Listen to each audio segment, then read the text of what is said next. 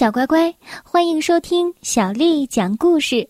我是杨涵姐姐，今天杨涵姐姐继续为你带来好听的故事。今天我们继续来听《滑稽的小丑》这个故事。上集讲到，酷似小丑的艾米丽在上幼儿园的时候得到了同班同学的喜爱。可是这时，在艾米丽的班里，有一名叫做左薇的小女孩。成功引起了艾米丽的注意。在艾米丽的班里，有一个名字叫做左薇的小女孩，她总是喜欢画一个长相酷似艾米丽的帅男孩。画中的男孩也有红色的圆鼻头，有竖直长在头顶的头发，以及一双大脚。艾米丽，她觉得左薇。长得像是一只小松鼠，于是他就在纸上画着可爱的小松鼠。每当看到艾米丽时，左薇都会笑个不停，这让艾米丽很开心。有一天，艾米丽对左薇说：“等我长大以后，我希望你能和我结婚。”可是左薇立即拒绝道：“才不要呢！”我才不想跟你结婚呢，艾米丽生气地说。但是我想和你结婚。佐薇也生气了。我才不要和一个小丑结婚呢！我要跟我的爸爸结婚。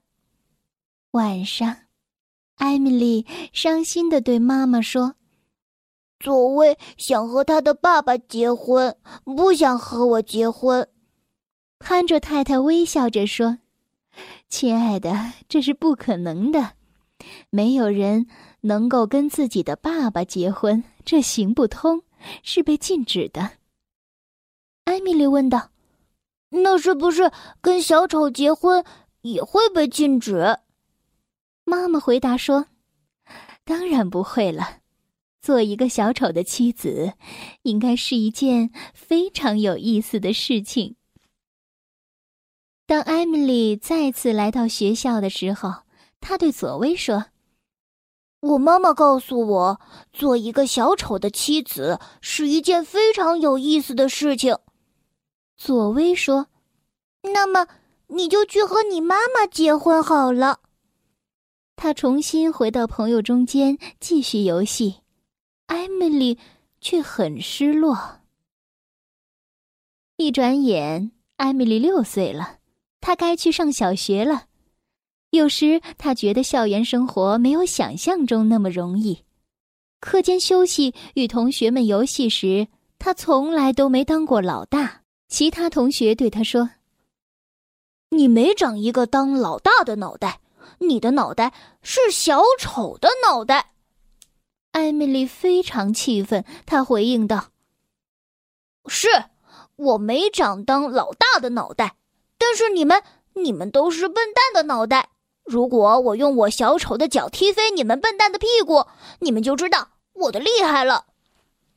然而，某些游戏，艾米丽确实不太擅长。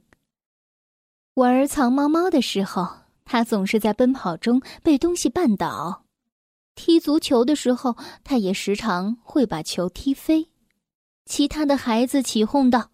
哦天哪，艾米丽，你太差劲了！这让艾米丽感到有些郁闷。但是如果她手中有一只球，她就会把球平衡的放在鼻尖上，用手轻轻一拨，让球在鼻尖上转动。课间休息时，整个操场上没有一个人可以在鼻子上转球，这多少？能让艾米丽心里感到安慰，但也只有这个而已。艾米丽回到家中，她有时候会问妈妈：“妈妈，等我长大了，我就不是小丑了，对吗？”她妈妈的回答是这样的：“等你长大了，你可以做你想做的任何的事情，我的艾米丽。”艾米丽非常的开心。他非常得意的向朋友们公布：“等我长大了，我要做一名宇航员。”但是他的伙伴们回答说：“你的小丑脑袋会把火星先生逗笑的。”艾米丽对他们大声的叫道：“那么，我就要成为一名探险家，我要去捕捉老虎、狮子和蟒蛇，我还会发现金矿。”他的伙伴嘲笑道。那你就会把蟒蛇、老虎和狮子逗笑，甚至连森林里的蜘蛛也会笑死的。艾米丽觉得很泄气，很失望。她小声的嘟哝着：“你们等着，等我找到了金矿，我将成为像克罗斯伊那么富有的人。克罗斯伊可是比皮克苏还要富有的一位国王呢。到时候。”你们可别指望我会借你们一分钱！哼！夜晚的时候，艾米丽经常会独自对着镜子发呆，她脑子中强烈的念叨着：“我要换一张脸孔，我要换一张脸孔。”她闭上眼睛，慢慢的数到十，有时会数到二十，有一次她甚至数到了一百。但是，当他再次睁开眼睛，依然，依然还是那张脸。冬天的一天，艾米丽注意到，校园中有一个陌生的女孩。她，她从来没有见过。班主任说：“丽兹，请你坐到艾米丽旁边的座位吧。”艾米丽偷偷缩回她那双特别大的脚，藏在了椅子下面。她压低了帽檐，还用手帕蒙在脸上，假装感冒，来盖住那个惹眼的红鼻头。艾米丽，你可以向丽兹讲解一下我们刚刚学的加减运算吗？艾米丽开始讲解，但是用手帕捂着鼻子，说话很费劲。而且还戴着帽子，他感觉非常的热，豆大的汗珠顺着额头滑了下来，滴在了练习本上。李兹看了看，问道：“你是不是生病了？是不是发烧了？”艾米丽点了点头，表示肯定。李兹接着说：“我觉得你应该摘下你的帽子。”艾米丽慢慢的摘下了帽子。他的头发还是梳在头上，然而丽兹并没有笑。他接着说：“你应该把手帕放回袋子里，因为你捂着鼻子，我听不懂你说什么。”艾米丽收起了手帕，露出了她那个又红又圆的鼻子。丽兹依然没有笑。接着，艾米丽开始讲解了：“先是加法，然后是减法。”哦，我知道。是的，但是你知道进位数吗？这个部分，丽兹似乎理解的不是特别好。艾米丽解释道：“进位数就是本位数满额的时候，再向前面借一位数。”然后，艾米丽例举了好多好多加法当做例子，向丽兹展示。最后，例子太多了，艾米丽。